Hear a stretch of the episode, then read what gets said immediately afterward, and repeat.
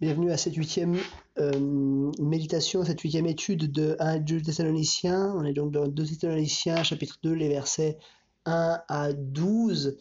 Un texte qui, voilà, a, certaines difficultés, mais qui, je crois, euh, est pas si difficile à comprendre quand on le considère dans son contexte. J'ai donné comme titre à ce passage Encouragement dans l'attente.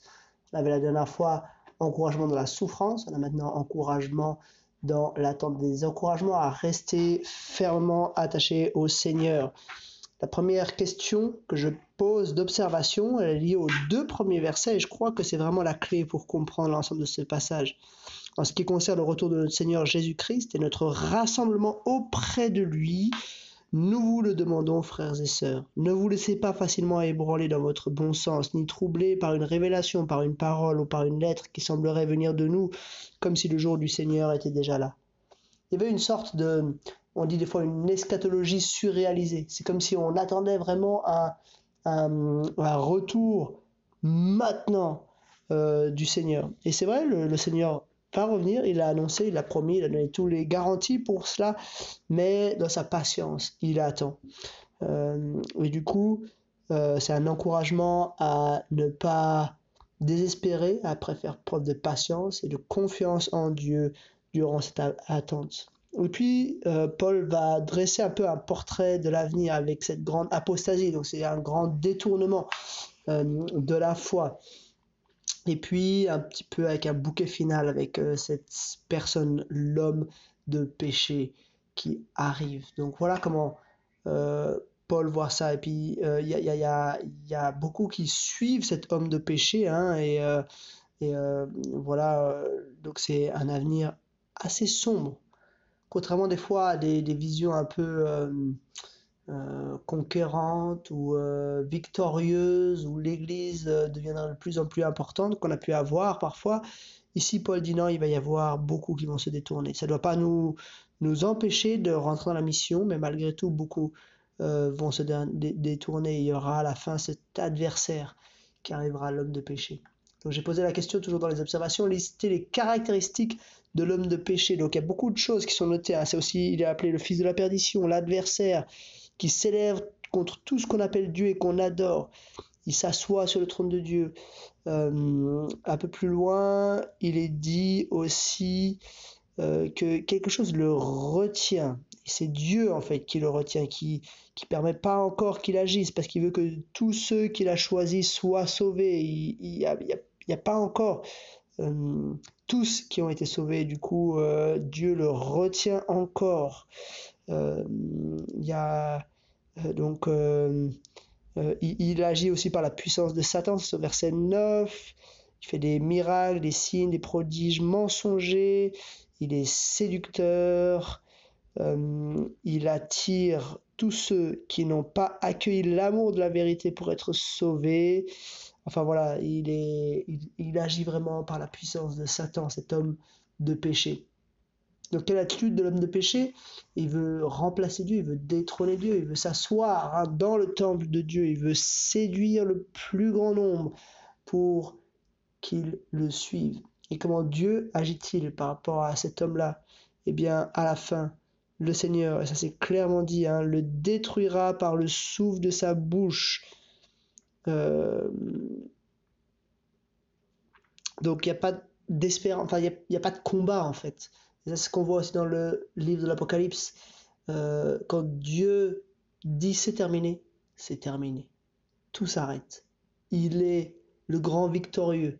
Euh, il n'y a pas de doute par rapport à cela. Et qu'est-ce qui caractérise, ceux qui suivent l'homme de péché? Ça, c'est les versets 9 et 10 et 11 et 12, enfin 9 à 12.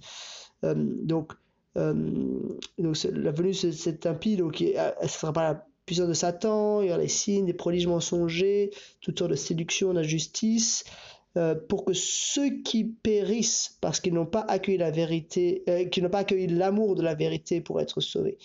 donc c'est ça, c'est ceux-ci, ceux qui n'ont pas accueilli l'amour, donc ceux qui n'ont pas accueilli l'amour de la vérité, c'est-à-dire le message de l'évangile, ils n'ont pas reconnu Jésus-Christ comme le vrai Dieu, comme le Sauveur. Ceux-ci seront attirés, ils seront euh, séduits par l'homme de péché. Et puis finalement, Dieu va leur donner une voie d'égarement, une puissance d'égarement, et puis ils vont rester attachés euh, au mensonge pour être finalement condamnés. Passe finalement aux applications. Et la question qu'on se pose tous, hein, c'est qui est-il cet homme de péché? Qui est-il? Et là, je crois qu'il faut faire preuve de modestie. Euh, on ne sait pas euh, qui il est. Les chrétiens ont pensé, surtout dans les périodes de persécution, qu'ils avaient affaire à cet homme de péché, à l'antichrist, euh, qui euh, arrive à la fin. Mais manifestement, il n'est pas encore venu. Pourtant, le texte dit aussi que le mystère de l'impiété agit déjà.